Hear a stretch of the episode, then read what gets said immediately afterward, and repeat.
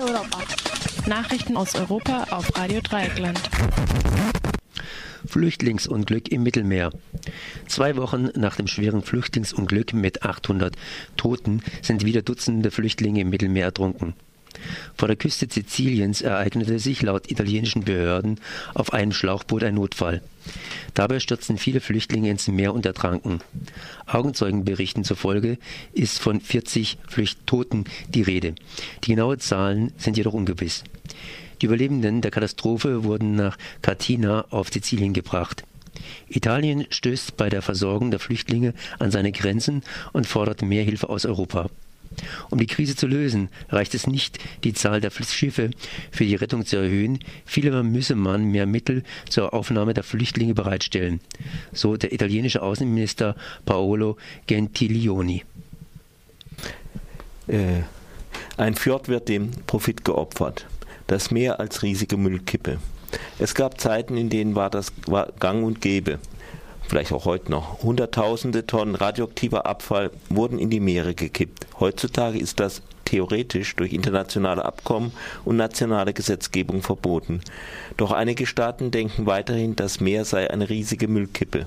So auch Norwegen, das sogar weiterhin neue Genehmigungen an Unternehmen vergibt, die ihren Müll im Meer versenken wollen.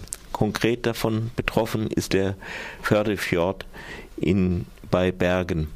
Das äh, Bergbauunternehmen Nordic Mining will dort Titan abbauen und hat von der norwegischen Regierung die Erlaubnis bekommen, seinen schwermetallhaltigen Abfall anschließend im äh, Fördefjord zu entsorgen. Über die nächsten 40 bis 50 Jahre könnte das Unternehmen so mehr als 250 Millionen Tonnen Abfall in den Fjord kippen. Das entspricht etwa 11 Tonnen pro Minute.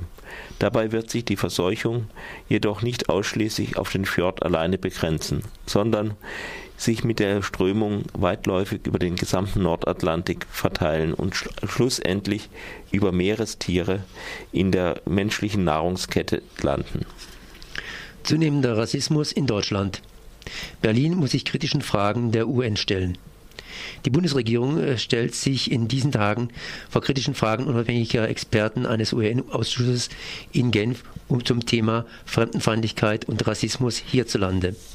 Nach Meinung der Menschenrechtler sei Rassismus in Deutschland wieder salonfähig und die Regierung tue zu wenig dagegen. Dabei könnte es für die Bundesrepublik unangenehm werden. Deutschland wird vorgeworfen, die 1969 in Kraft getretene UN-Konvention zur Beseitigung der Rassendiskriminierung nicht entschlossen genug umgesetzt zu haben. Die Pegida-Bewegung hätte deutlich gemacht, dass Rassismus sich nicht nur in rechtsextremen Milieus, sondern in der gesamten Gesellschaft finde, erklärte das Institut für Menschenrechte. Petra Vollmer-Otto, Abteilungsleiterin des Instituts, hofft, dass die Anhörung im Antirassismusausschuss der UNO dazu beiträgt, dass die Bekämpfung von Rassismus in Deutschland endlich zu einem wichtigen Politikfeld wird. Zu der zweitägigen Anhörung vor dem UNO-Ausschuss hat die Bundesregierung Vertreter der Ministerien für Justiz und Inneres sowie der Polizei und weiterer Behörden nach Genf entsandt. Die 18 unabhängigen Experten des UNO-Ausschusses wollen später Empfehlungen für die Bundesregierung zur weiteren Umsetzung der Konvention gegen Rassismus veröffentlichen. Unter anderem erhebt der Ausschuss der Experten Vorwürfe hinsichtlich eines angeblichen Racing Profiling. Demnach würde die Polizei verstärkt Menschen wegen ihrer Hautfarbe kontrollieren und damit gegen das Diskriminierungsverbot der UNO-Konvention verstoßen.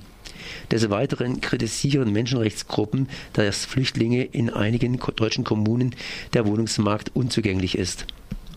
BND-Affäre. Österreich klagt gegen Unbekannt. Die BND-Affäre belastet nun auch die deutsch-österreichischen Beziehungen. Aufgrund der amerikanischen äh, äh, Spionage, bei der der BND geholfen haben soll, erstattete das österreichische Innenministerium nun Anzeige wegen Unbekannt. Innenministerin Johanna Mickel-Leitner sagte am Dienstag der Nachrichtenagentur APA, dass die Staatsanwaltschaft Wien bestätigte, dass ihnen eine Anzeige wegen geheimer nachrichtendienstlicher Tätigkeit zum Nachteil der Republik Österreich vorliegt. Von der Bundesregierung verlangte sie eine vollständige Aufklärung. Diese wolle sie einerseits durch die Anzeige auf dem Weg der Justiz sowie auf diplomatischem Weg durch Kontakt mit den deutschen Behörden erreichen. Beide Wege sind wichtig und richtig, sagte die Ministerin. In Österreich liege die Angelegenheit nun in den Händen der Justiz.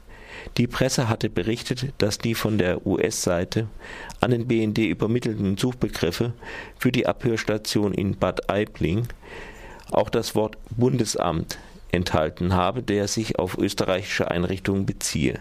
In Deutschland steht nun die Frage im Mittelpunkt, seit wann Kanz das Kanzleramt von diesem Verdacht wusste.